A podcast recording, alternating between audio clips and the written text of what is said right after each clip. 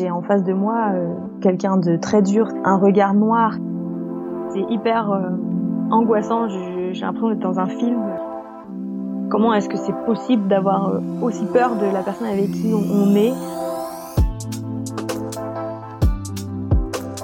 Bicactus, c'est notre podcast, le premier podcast qui donne la parole aux adolescents. Ils racontent leur histoire, souvent poignante, parfois plus légère, mais toujours 100% vraie et sans aucun chiffre. Bienvenue dans Bicactus, le podcast iconique des ados.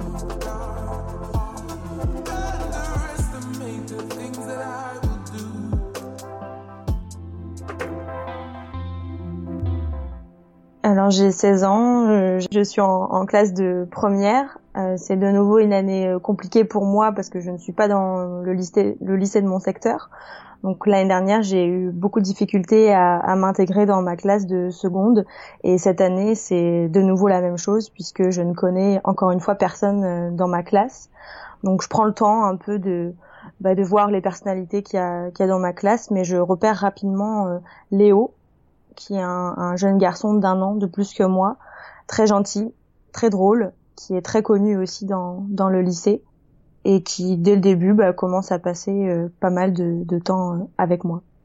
Léo, c'est quelqu'un de très extravagant, il parle beaucoup, euh, il fait rire tout le monde, c'est vraiment le, le, clown de, de la classe, alors que moi, bah, je suis plutôt la fille discrète, qu'on entend très peu, voire pas. Donc j'ai vraiment une personnalité à l'opposé de celle de Léo. Euh, très vite, euh, Léo est toujours en fait euh, à mes côtés, donc on est dans la même classe, donc il veut toujours s'asseoir à côté de moi. Je sens qu'il est toujours dans, dans les parages, il écoute tout ce que je dis, il participe à toutes les à toutes mes conversations. Il est, il est vraiment adorable tout le temps, et puis toujours aux petits soins. Il veille à ce que tout se passe toujours bien, et quand à l'inverse je suis un peu plus calme ou un peu plus en retrait, euh, tout de suite il vient me, me questionner sur euh, sur ce qui va, sur ce qui va pas. Il s'inquiète euh, très vite pour moi. Je, je sens qu'il y a une espèce de dément entre lui et moi. Je sais pas pourquoi. J'ai toujours envie aussi d'être d'être avec lui, qu'il soit proche de moi. Et quand il l'est pas, ça me ça me j'aime pas. Je, je sens qu'il me manque quelque chose. Et pour autant, physiquement, c'est pas du tout quelqu'un qui qui me plaît mais c'est comme si tout ça n'existait pas. C'est vraiment, je, je, focalise sur, sur sa personnalité et aussi le, le, bonheur, le bonheur en fait que ça me procure d'être euh, à côté de lui. Pourtant, sans que je puisse vraiment euh, comprendre euh, pourquoi, du jour au lendemain, bah, Léo ne m'adresse plus du tout la parole. Il ne me regarde plus, il ne me parle plus, je n'existe plus, je suis complètement transparente à ses yeux je, je comprends absolument pas ce qui se passe euh, parce que j'ai pas du tout le sentiment d'avoir fait quelque chose, d'avoir dit quelque chose qui puisse le, le blesser. Et j'ai beau chercher, je, je, trouve aucune explication face à ça, et ça me met vraiment en difficulté. Je, je sens que physiquement, euh, ça ne va pas, que j'ai le trou dans le ventre, il y a quelque chose qui qui manque, euh, ça me met, j'ai chaud, je transpire. Enfin, c'est vraiment, on m'a enlevé quelque chose là avec ce, ce silence et ce silence est terrible à, à gérer parce que parce que je, je ne comprends pas la, la, raison. Je ne sais pas ce qui a provoqué euh, ce, ce, froid euh, glacial en fait. Il n'y a plus rien. C'est le calme plat et c'est euh, je n'existe plus.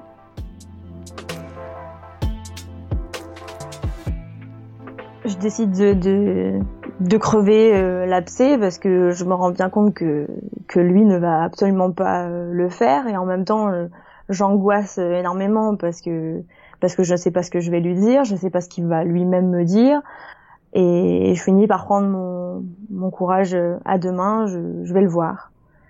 J'ai en face de moi euh, quelqu'un de très dur, très fermé, un regard noir qui qui vraiment me, me blesse en, en un quart de seconde. Et, et, et ce regard me, me marque énormément parce que je je ne reconnais pas la personne que j'ai euh, en face de moi je finis par lui demander pourquoi euh, pourquoi ce silence, pourquoi cette ignorance. Et puis rapidement, il, me dit que que, que c'est bon, quoi, que, que ça suffit, qu'il me court après depuis le début euh, de notre rencontre, que je montre rien finalement et que lui il peut il peut obtenir toutes les filles euh, qu'il veut, qu'il va pas va pas continuer ce jeu-là avec moi et que voilà, s'il veut pas être avec lui, et eh ben et eh ben c'est tout. Mais en gros, passons à autre chose.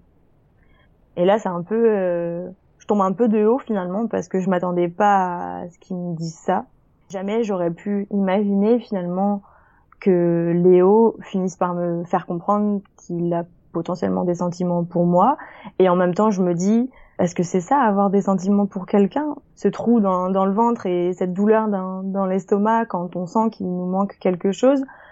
Donc je sais pas trop, je, me questionne sur est-ce que finalement, euh, est-ce que moi aussi je suis amoureuse de, de lui et, et est-ce que c'est ça que je suis en train de, de découvrir finalement et d'expérimenter l'amour?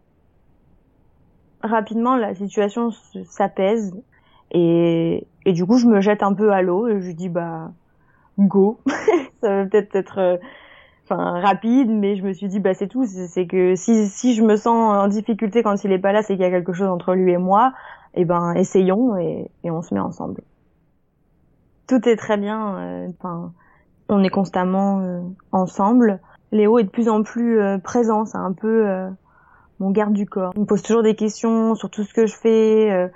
comme on se voit pas le, le week-end euh, il faut toujours que, je lui dise euh, où je suis, ce que je suis en train de, faire. En tout cas, je, sens qu'il s'intéresse beaucoup à moi et que c'est important pour lui de toujours garder euh, contact avec moi. Et je trouve que c'est, mignon puisque le week-end on, on peut pas vraiment se, voir. Et puis moi, pour aller au lycée, je, prends les transports en commun je dois prendre mon vélo jusqu'à jusqu'à la gare, prendre le train et ensuite marcher jusqu'au lycée. Et c'est vrai que je me suis souvent fait embêtée dans les transports, notamment dans le train. Et j'aime pas trop. C'est vraiment quelque chose qui qui me fait un peu peur. Je suis jamais à l'aise. Euh, je suis toujours sur le qui-vive. Je sais pas trop quoi. Et c'est vrai que Léo, euh, ça, euh, en a vraiment conscience. Et il essaye d'être très protecteur envers moi et encore plus dans, dans ces moments-là. Donc il, me demande de, de lui envoyer un message quand je pars de chez moi un message quand je suis arrivée euh, à la gare, un message quand je rentre dans le train, un message quand le train est arrivé et puis un message pour dire que j'arrive euh, au lycée. En tout, ça fait cinq messages à envoyer euh, le, matin, cinq messages le soir, sans que je capte quoi que ce soit. C'est comme ça que le harcèlement commence.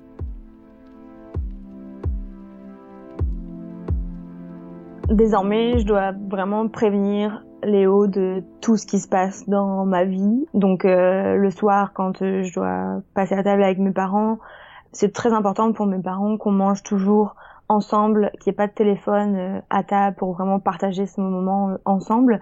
Mais ça, c'est très compliqué à gérer pour moi parce qu'il faut que je, je sois toujours en alerte sur, sur les messages de, de Léo.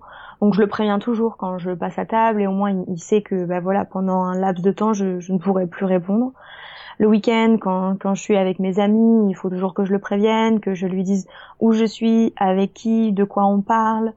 Euh, tout le temps, en fait, il est constamment présent euh, dans ma vie.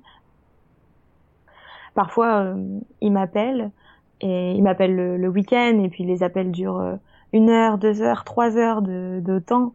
Mais au bout de trois heures, bah, des fois, j'ai plus rien à lui dire et ça le met en colère parce qu'il il dit que je ne l'aime pas ou que je ne l'aime plus et que et que je suis pas en gros à fond comme lui dans dans la relation parce que c'est pas possible de n'avoir rien à se dire à ce point-là ou alors il, dit que je mens et que je suis en train de faire autre chose pendant qu'on est euh, au téléphone ensemble. Donc ça devient très euh, fatigant et, et je sens bien que que physiquement je, je m'épuise à toujours toujours euh, répondre à, à tous ces messages à longueur de journée tout devient beaucoup plus euh, euh, oppressant et, et, du coup Léo me demande même de de lui donner mon téléphone euh, portable. Il lit mes conversations avec mes amis. Il fait le tri dans mes contacts euh, téléphoniques. La plupart du temps, il enlève les, les garçons. Et puis il me pose tout, tout un tas de questions. Il veut savoir qui sont ces, ces garçons, depuis quand est-ce que je les connais, quelle relation j'ai eue avec eux, est-ce que je les trouve beaux, euh, est-ce que j'ai déjà voulu plus qu'être euh, amie avec eux. En tout cas, c'est un interrogatoire euh, à chaque fois. Et puis il fait la même chose sur sur mes réseaux sociaux. Il, il fait beaucoup le tri. Il m'oblige à lui donner mes identifiants pour qu'il puisse regarder constamment. Donc je sais qu'il surveille tout ce que tout ce que je fais. Il regarde mes historiques pour regarder tous les profils que que j'ai pu visiter et petit à petit, euh, il a accès euh, à tout en fait. Sur les réseaux, je suis obligée de mettre des photos de, de nous deux pour que les gens, quand ils arrivent sur mon profil, la première chose qu'ils se disent, c'est elle est en couple. Voilà, il faut tout de suite que les gens voient que que lui, il est là. Mais tout ça ne va que dans un sens parce que sa photo de profil, c'est que lui. Euh, moi, j'ai pas accès à son téléphone. Enfin, tout ça ne va que dans un sens en fait.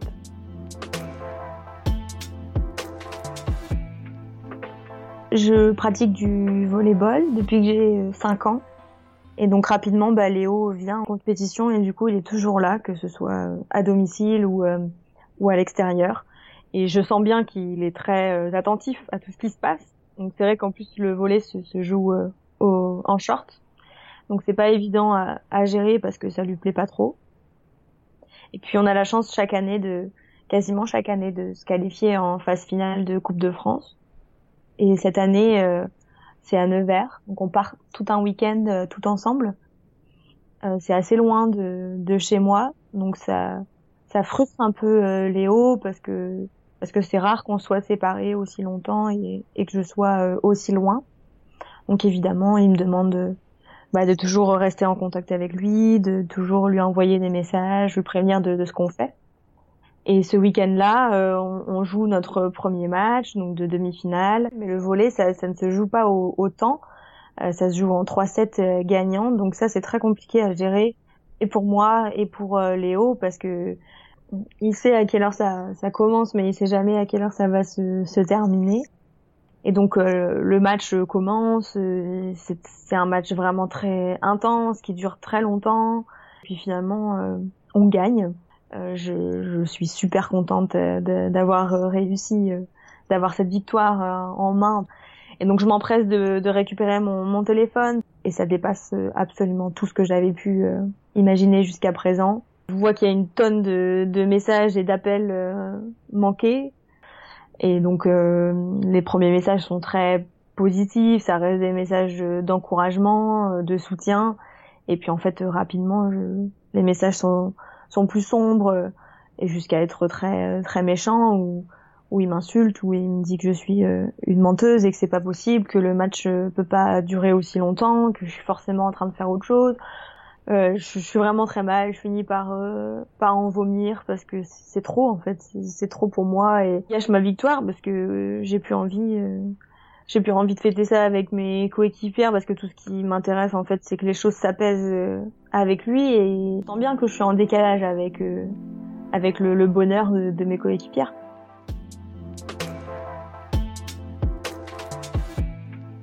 On se dispute de plus en plus euh, souvent. je suis toujours sur le qui-vive avec lui. J'ai l'impression que je marche sur des œufs. Je sais jamais si ce que je vais dire ou si ce que je vais faire, ça va déclencher une réaction ou pas je je sais plus ce qui est ce qui est bien ce qui est mal dans cette euh, dans cette relation. J'arrête pas de de partir et puis après il trouve toujours les mots pour me faire revenir. Euh, il trouve toujours voilà les excuses qu'il faut. Il a toujours le comportement aussi euh, qui qui me laisse penser qu'il qu'il a compris et que et qu'il va arrêter d'être aussi euh, oppressant euh, avec moi. Et, et donc je, je fais beaucoup d'allers-retours. Enfin en tout cas je, je me questionne je le quitte, je reviens, euh, on s'épuise. Un, un, jour, je suis euh, chez lui, je l'attends et j'ai envie de prendre son ordinateur, de regarder des trucs dessus et je me rends compte que que son Facebook est, est ouvert. Et donc là, je me dis bah tiens, euh, lui est constamment sur mes réseaux et moi je peux jamais le faire. Donc je décide de regarder, de, de jeter un œil. Et puis en fait, bah comme il y a très peu de temps on n'était plus ensemble, je décide d'aller regarder la conversation avec son meilleur ami. Et puis là, euh, je me rends compte que qu'il a été avec quelqu'un qui a eu en plus euh, visiblement euh, une relation sexuelle. Je suis énervée et cette fois-ci c'est moi qui ai des raisons d'être en colère contre lui. Euh, ça peut pas se passer comme ça. Donc je vais dans sa chambre, je récupère tout ce qu'on a en commun, les petits mots, les dessins, les lettres, enfin tout, et je déchire tout je déchire tout, je mets tout sur la, la table de, de, la cuisine. Je suis super en colère. J'attends qu'une chose, c'est qu'il rentre. Euh, j'ai envie vraiment de, de, de, lui dire tout ce que tout ce que je pense et, et j'attends. il, m'envoie des messages pour me dire qu'il a fini, il tente de m'appeler, je réponds pas. Je veux pas lui parler, je veux, je veux attendre qu'il rentre et qu'on mette les choses au clair, mais je veux pas qu'il se doute de quoi que ce soit, donc je dis rien. J'entends qu'il se, qu'il se gare et rien qu'à sa façon de se garer, je, je sais que les choses vont, vont mal se passer et je sais que c'est parce que j'ai pas répondu à, à ses messages. Et là, il rentre, il voit tout ce qu'il y a sur sur la table, donc tout ce qui est déchiré. Il voit bien sur l'écran l'ordinateur euh, ce que je viens de découvrir. Il me dit c'est pas ce que tu crois. C'est pas possible, je, je, comprends pas, euh, c'est pas ce que tu crois. ça peut rien être d'autre que que ce qui est finalement euh, écrit sur sur cet écran. Il sait pas comment comment gérer cette situation, il sait pas comment il va se sortir de ça, comment il va justifier ce que je viens de découvrir. Il ouvre le tiroir de, de la cuisine il sort un couteau et là, euh, se taille les bras euh, devant moi. Je reste complètement euh, bloquée, je, je, panique, enfin je, je, je sais pas, en fait je comprends rien à ce qui se passe. Sa réaction, c'est pas possible, pourquoi il fait ça? J'essaye de parler, j'essaye de, de, dire quelque chose, mais à chaque fois que j'ouvre la bouche, il donne un autre coup de couteau dans ses bras, dans son cou, donc il a les bras en sang, et il a le cou en sang. Et là, je, me retrouve dans une situation qui est complètement enfin folle. jamais j'aurais pu imaginer en arriver là un jour avec lui. C'est un cauchemar. Je je comprends rien en fait. Je comprends rien à ce qui se passe. Ça me dépasse euh, totalement euh, et je sais pas quoi faire. Je je je panique. Je vois bien que les choses euh, s'intensifient. Tout ça me dépasse complètement. Donc je décide de partir. je l'entends lui me courir après. Euh, c'est hyper euh, angoissant. J'ai l'impression d'être dans un film. Je, comment est-ce que c'est possible d'avoir euh, d'abord aussi peur de la personne avec qui on, est? Où je, je, me dépêche, j'arrive à téléphoner à son meilleur ami, qui prévient sa mère, tout le monde arrive sur place et tout le monde le prend plutôt lui à part parce que évidemment bah, il est il est blessé déjà et il est en crise. Enfin moi j'ai l'impression qu'il est en crise, en crise de je sais pas quoi, mais en tout cas il, il va pas bien quoi.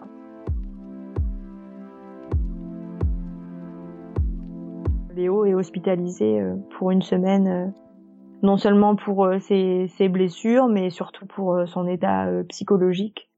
Et là, là, je culpabilise beaucoup quand j'apprends ça. je pensais pas qu'on en arriverait là. Et puis je me dis que c'est ma faute en fait. Enfin, je me dis que que c'est à cause de moi qu'il est hospitalisé et, c'est à cause de moi qu'il est là-bas et que je suis en train de détruire bah, toute notre relation et puis aussi euh, le bien-être de, sa famille finalement qui est aussi très inquiète pour euh, pour lui. Je me dis que si j'avais pas été regarder dans son ordinateur, j'aurais pas trouvé ça, donc forcément je l'aurais pas montré. Donc euh, au final, voilà, je je baisse un peu la garde et je prends je prends du recul. Je, je m'en veux beaucoup. Il sort de, de l'hôpital et tout naturellement on, on reprend contact euh, on parle un peu de ce qui s'est passé et puis et puis je m'en veux tellement que de toute façon euh, je cherche rien du tout là. Je on y retourne et et puis on est de nouveau ensemble. Même s'il y a eu cet épisode euh, assez traumatisant, très rapidement les choses redeviennent comme avant, les crises, les cris, les pleurs, la tension, le climat lourd. Et puis un soir, euh, je, suis euh, chez mes amis, euh, lui avec les siens dans un dans un bar, et on prévoit de se rejoindre à la fin de la soirée chez lui. Et puis il m'envoie un message pour me dire que que là il est temps que que je rentre, que que voilà j'ai passé assez de temps avec mes mes amis. il est 23 heures, il me demande de bah de venir le, le chercher. Donc je dis que je suis fatiguée et puis je, je me mets en route. Quand j'arrive, je récupère un Léo qui est complètement euh, bourré. Euh, il s'accroupit à côté de moi, on commence à discuter, et puis je reçois un message sur mon téléphone, euh, un message d'un plus 33, donc c'est un numéro que j'ai pas. Donc là c'est la panique, je, je, sens que ça va encore exploser. Je vois le début du message et puis rapidement je, sais très bien qui, m'envoie ce, texto. c'est un, garçon que j'ai rencontré dans une soirée d'une amie, mais vraiment rien de rien de particulier. Mais je sais très bien que que ça va mettre en colère euh, Léo. Et puis euh, bah lui il me demande de, lui donner mon téléphone. Il veut absolument regarder euh, le texto, savoir qui a envoyé le, message. Je, lui dis non. Et donc je, je, refuse de lui donner mon téléphone et on se retrouve dans une situation vraiment particulière. C'est la première fois que je lui tiens tête et que je lui dis non.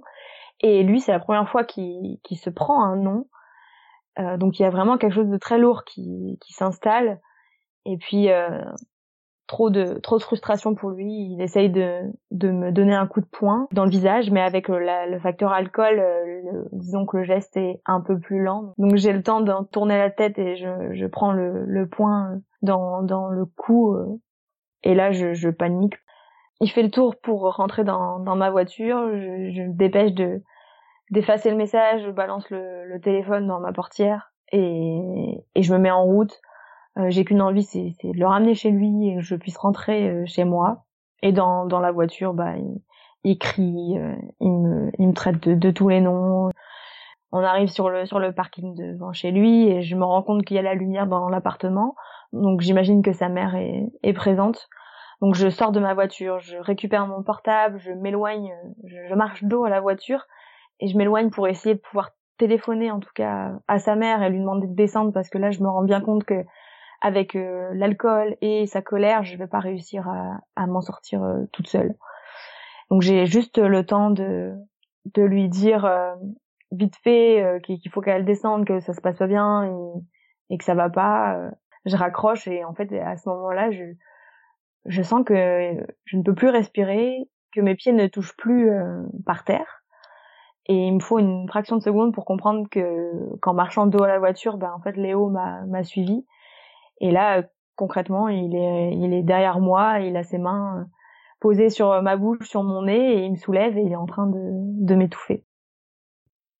Donc je, je perds complètement euh, pied, j'ai l'impression de, de, de, sortir de mon propre corps, je, je vois la scène de, de l'extérieur, je me vois me faire euh, étouffer, et puis finit par, par me lâcher, donc je, je tombe par terre, je, je récupère mon, mon souffle, et, et là je, je sais plus ce que ce que je dois faire, comment je vais faire pour euh, pour me sortir de, de tout ça. Euh, sa mère finit par euh, par descendre.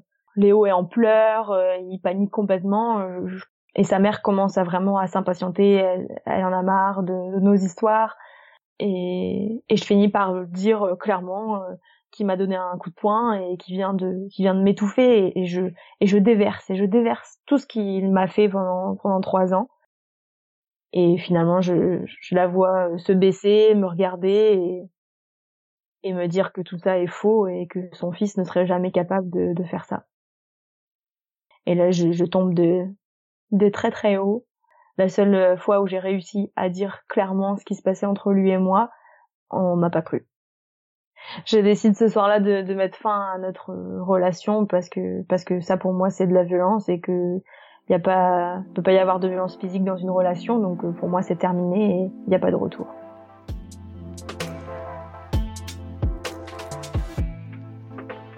La violence chez les ados, elle est, elle est en fait mal connue. Alors en France, il n'y a pas d'études officiellement pour l'instant sur la question des, des jeunes, mais d'autres pays comme euh, le, le, Canada, la Belgique ou la Suisse ont déjà mené ce, ce genre d'études et montrent que finalement euh, il y a plus de 50%, il y a plus d'un jeune sur deux qui a déjà subi de la violence euh, dans sa relation de couple. donc on n'est pas du tout protégé, mais on est mal informé. L'amour c'est pas c'est pas être prisonnière ou prisonnier de, de quelqu'un. Quand on est dans une relation ordinaire, on n'est pas censé avoir peur de son partenaire alors que dans une relation de violence, c'est le cas. On a constamment peur des réactions de, de l'autre. Euh, on a toujours l'impression de marcher soit sur des œufs ou soit même sur un lac gelé, quoi. On ne sait pas à quel moment ça va craquer, à quel moment les choses vont basculer. Et ça, ça peut être déjà vraiment un, premier signe de d'un climat malsain, en tout, en tout cas dans, dans la relation.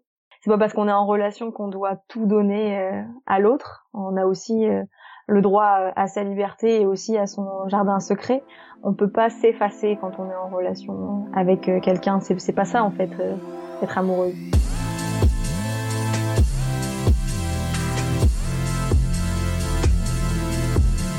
Si vous aussi, vous avez aimé cette story et que vous en voulez toujours plus, aidez-nous. Notez 5 étoiles sur Apple Podcast, commentez et parlez-en sur les réseaux. Si vous aussi, vous avez des histoires à raconter. Vous voulez que votre expérience puisse servir à d'autres? Alors contactez-nous à contact@bi-cactus.com. Bicactus, c'est pour vous et c'est grâce à vous qu'il grandit. Merci à tous. On se retrouve dans 15 jours pour une nouvelle story.